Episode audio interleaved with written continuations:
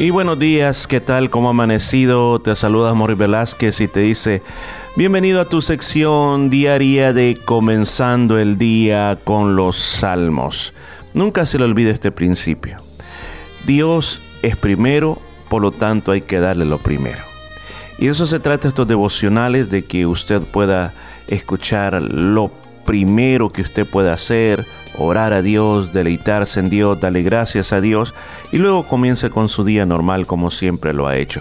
Usted va a ver cómo Dios va a bendecir el resto de su día. Así que este día nos encontramos en el Salmo número 50, un salmo titulado Dios juzgará al mundo. Este salmo es un salmo escrito por Asaf. Asaf era uno de los directores de música, eh, los cuales eh, eran los encargados de tener la música, en el templo y que siempre hubieran esos cantos tan hermosos. Así que Asaf escribe esta canción tan preciosa y comienza diciendo, el Dios de dioses, Jehová ha hablado y convocado la tierra, desde el nacimiento del sol hasta donde se pone. Una de las cosas que comienza este salmo es poniendo a Dios por sobre todas las cosas. Por eso le dice Dios de dioses. No es que existan otros dioses, sino que las naciones de aquellas épocas tenían sus ídolos y pensaban que sus ídolos eran los mejores. Recuerdo eh, estar leyendo en el libro de Jeremías, que Jeremías le habla al pueblo de Israel y le dice de que se arrepientan, que va a orar por ellos y que el Señor los va a bendecir. Pero cuando ellos comienzan a escuchar el mensaje de Jeremías, ellos comienzan a decirle, Jeremías, nosotros antes estábamos mejor, cuando nosotros servíamos a los ídolos, cuando nosotros hacíamos libación, o sea que derramaban vino y aceite en nombre de los ídolos, todo estaba bien. Pero desde que dejamos esos ídolos y comenzamos a servir a Jehová, ahí comenzaron nuestros problemas. Entonces, en aquella época había eso, había muchos dioses falsos y la gente servía a esos dioses falsos, inclusive el pueblo de Israel. Ahora, por eso es que este salmo comienza diciendo, tú eres el Dios de dioses. O sea, no es que espiritualmente hablando existan otros dioses. Dios es solo uno. Lo que hay son demonios que ocupan los ídolos para pretender que son dioses, pero Dios es solo uno. Y el nombre de él aquí le llama Jehová.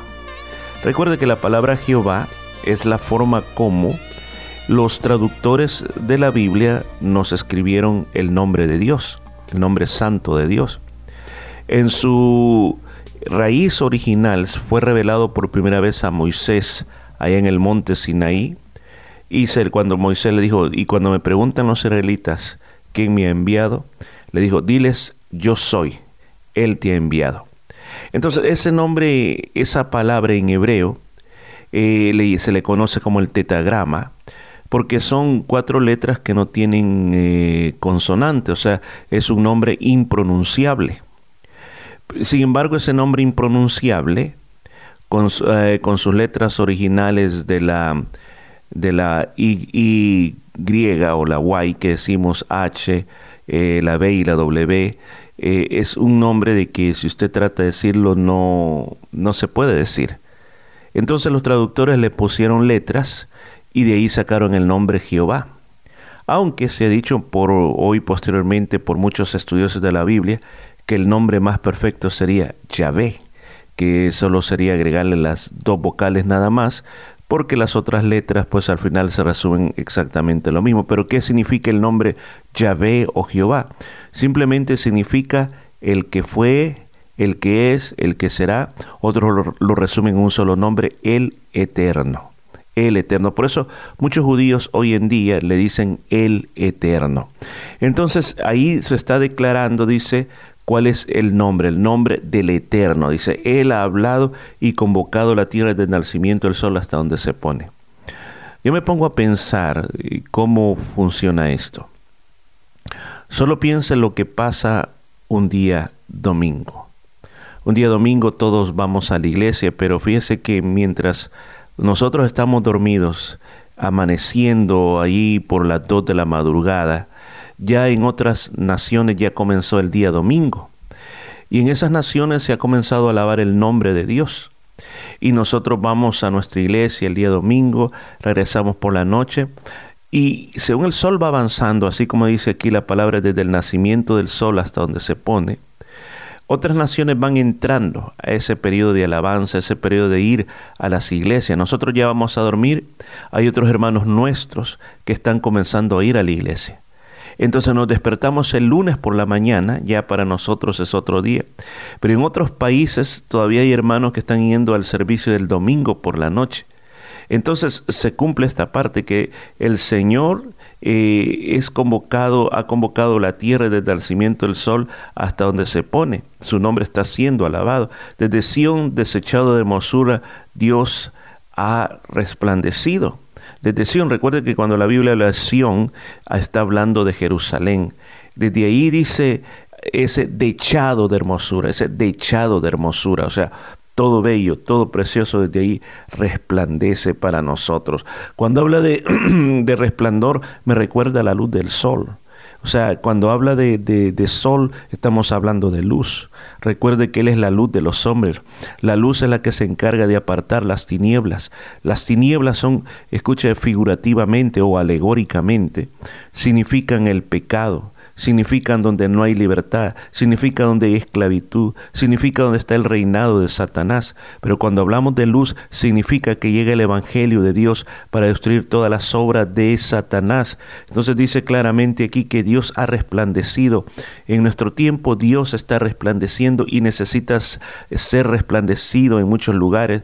Necesitamos llevar nuestra luz, nuestra luz a tantas familias, tantas personas que viven en miseria, que necesitan un mensaje de salvación, que necesita que alguien le diga, déjeme orar por usted y Dios va a cambiar su situación. En nuestra época sí hacen falta cristianos, cristianos que tengan fe, cristianos que tengan bien clara cuál es la identidad que tienen en Cristo Recuerde, la Biblia dice que nosotros somos sal y somos la luz de este mundo. ¿Por qué? Porque Jesucristo es la luz. Esa luz un día nos iluminó a nosotros. Ahora esa luz tiene que llegar a otras personas. Dice, vendrá nuestro Dios y no callará. Fuego consumidor hay delante de él y tempestad poderosa le rodea. El, el, salmista comienza a hablar también de que Dios, así como es un resplandor, también Dios castiga. Dice, vendrá y no callará. Fuego consumidor ahí delante, delante de él y tempestad poderosa lo rodea. O sea, muchas veces esto es lo que se nos olvida a nosotros, que Dios es fuego consumidor. Y cuando habla de fuego consumidor, está hablando de que nada, nada se le escapa a Dios. O sea, el fuego consumidor, no hay nada que lo pueda parar. El fuego es capaz de derretir cualquier cosa, es capaz de destruir cualquier cosa. Así Dios también. ¿Sabe? Dios es amor no vamos a negar el amor de Dios, jamás lo vamos a poder comprender como es de grande. Pero también sus juicios son juicios que también son duros, como aquí dice, consume. Es como una tempestad. ¿Por qué? Pues que convoca a los cielos desde arriba y a la tierra para juzgar a su pueblo. Escuchó, para juzgar a su pueblo. Y usted dice, ¿y para qué Dios va a juzgar a su pueblo? Bueno, hay dos partes. La primera parte es cuando estamos en esta tierra. Cuando alguien se presenta a un juicio, se presenta porque ha sido acusado alguien lo está acusando, alguien lo está señalando. Entonces cuando estamos siendo acusados y estamos siendo señalados, eh, uno piensa, ¿y quién me acusa? ¿Quién, ¿Quién me señala? Bueno, la palabra de Dios también nos dice en otro, en otro versículo, ¿quién acusará a los escogidos de Dios? Pues sabe, hay alguien quien acusa a los escogidos de Dios y es Satanás. Día y noche nos acusa delante de nuestro Padre Celestial.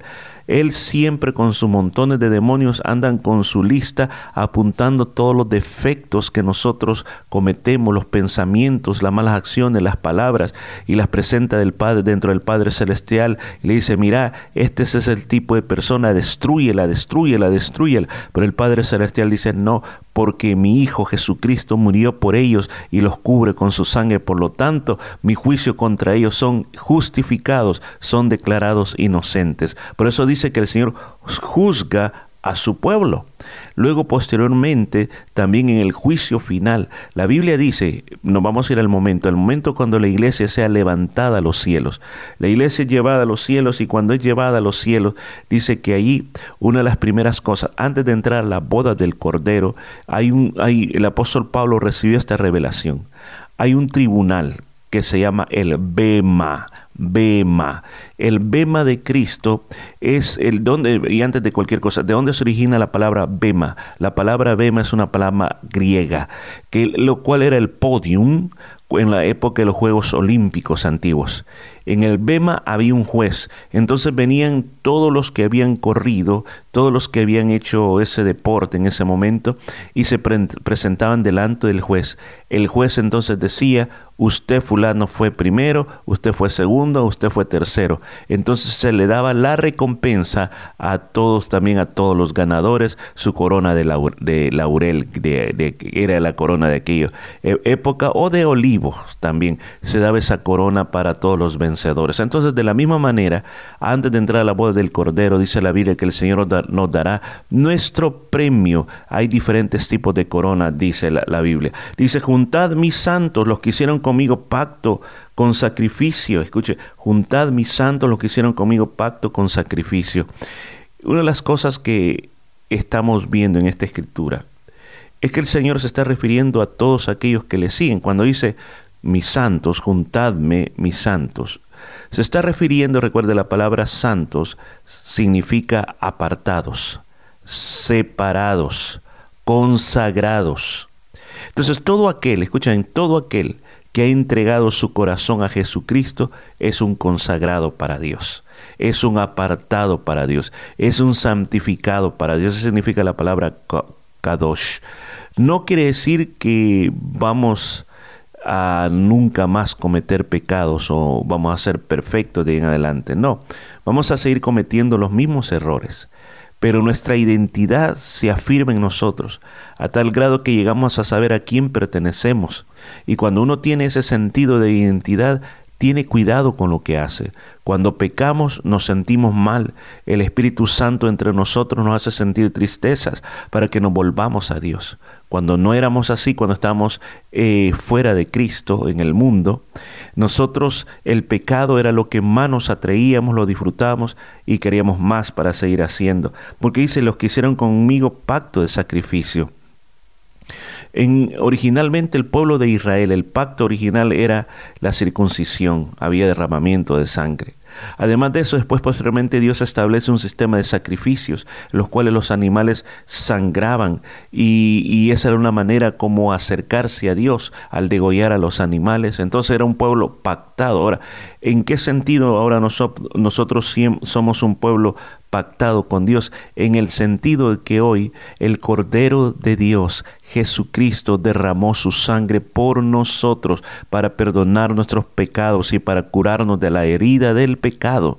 Entonces, cuando esa palabra llegó a nuestro corazón y esa palabra nos tocó nuestro corazón y dijimos, yo recibo a Jesús como Salvador personal, la sangre de Cristo nos cubrió. Fue ese pacto de paz, ese sacrificio de paz que ahora hemos sido separados para Dios y ahora como separados para Dios según nos dice este salmo, nadie nos podrá acusar y las bendiciones que Dios tiene, premios para todos aquellos que nosotros le seguimos, porque dice, los cielos declararán su justicia porque Dios mismo es el juez. La Biblia dice de que el pueblo de Dios recibirá su recompensa y que al final de los tiempos también habrá otro juicio, el gran juicio, el trono blanco, donde se habla de que ahí todos los que hicieron los malos se levantarán, no para recibir premios, sino para escuchar su sentencia. Y ese juicio no va a ser un juicio imparcial, no va a ser un juicio o sea, eh, mal habido, con malas decisiones,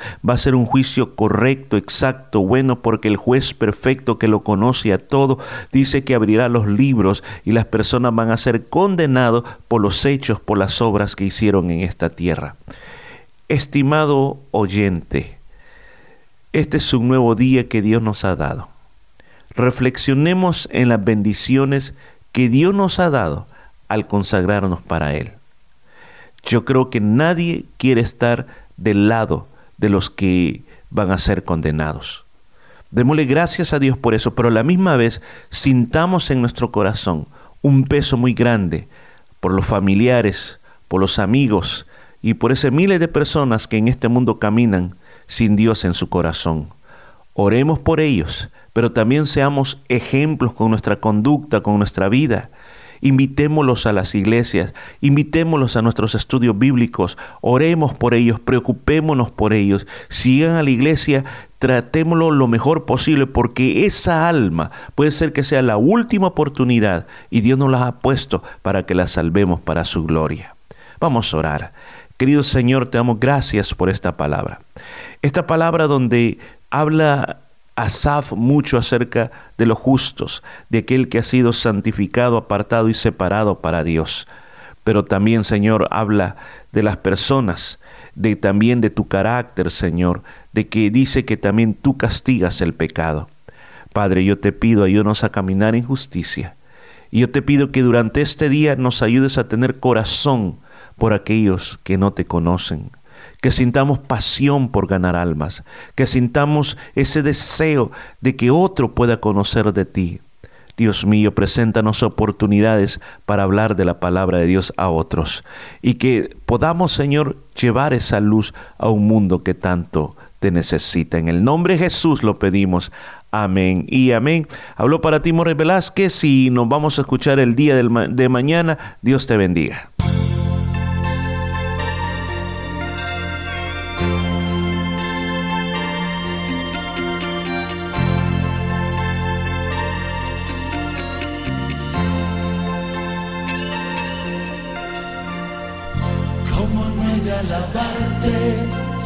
Si eres rey de mi universo, el aire que me da vida y de mis gratos momentos. Eres mi luz del día, la razón de mi existencia, la mano que me sostiene, la que por doquier me guía. Yo te alabo, yo te alabo, porque tú eres mi luz y mi salvación. Yo te alabo, yo te alabo,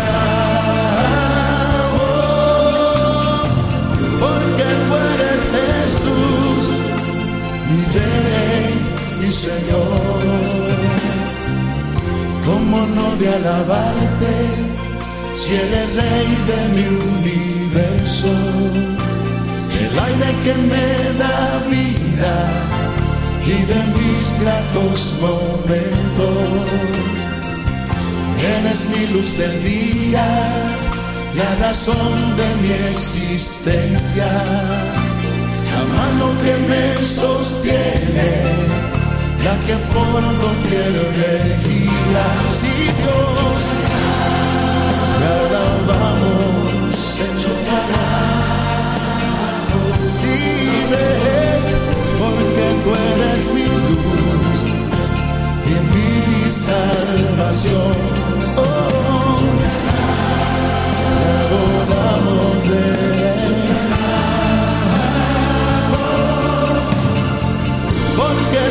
Eres Jesús, mi Rey y Señor. Te bendecimos, te adoramos, Señor, porque tú eres mi luz, mi salvación. Si Dios, gloria a ti, Señor.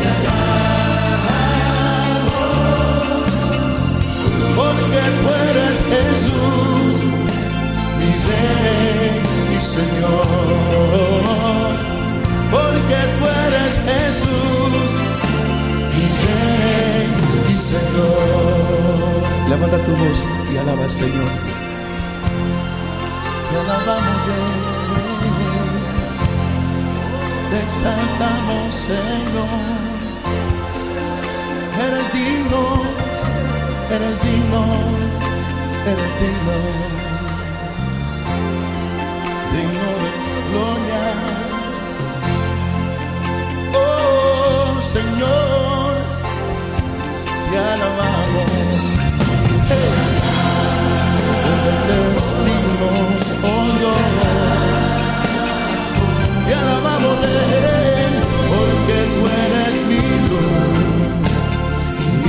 salvación. Oh, yo te alabo, yo te alabo, porque tú eres Jesús, mi Rey y Señor. Oh Dios, te bendecimos, Señor. Te damos gloria, oh,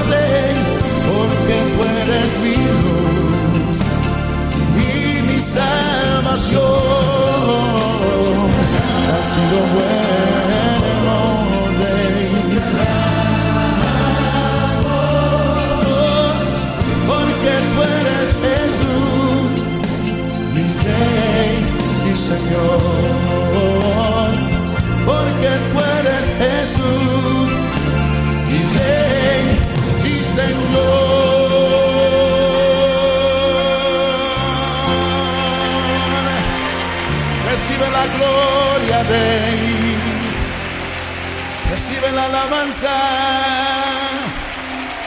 a tu nombre, gloria.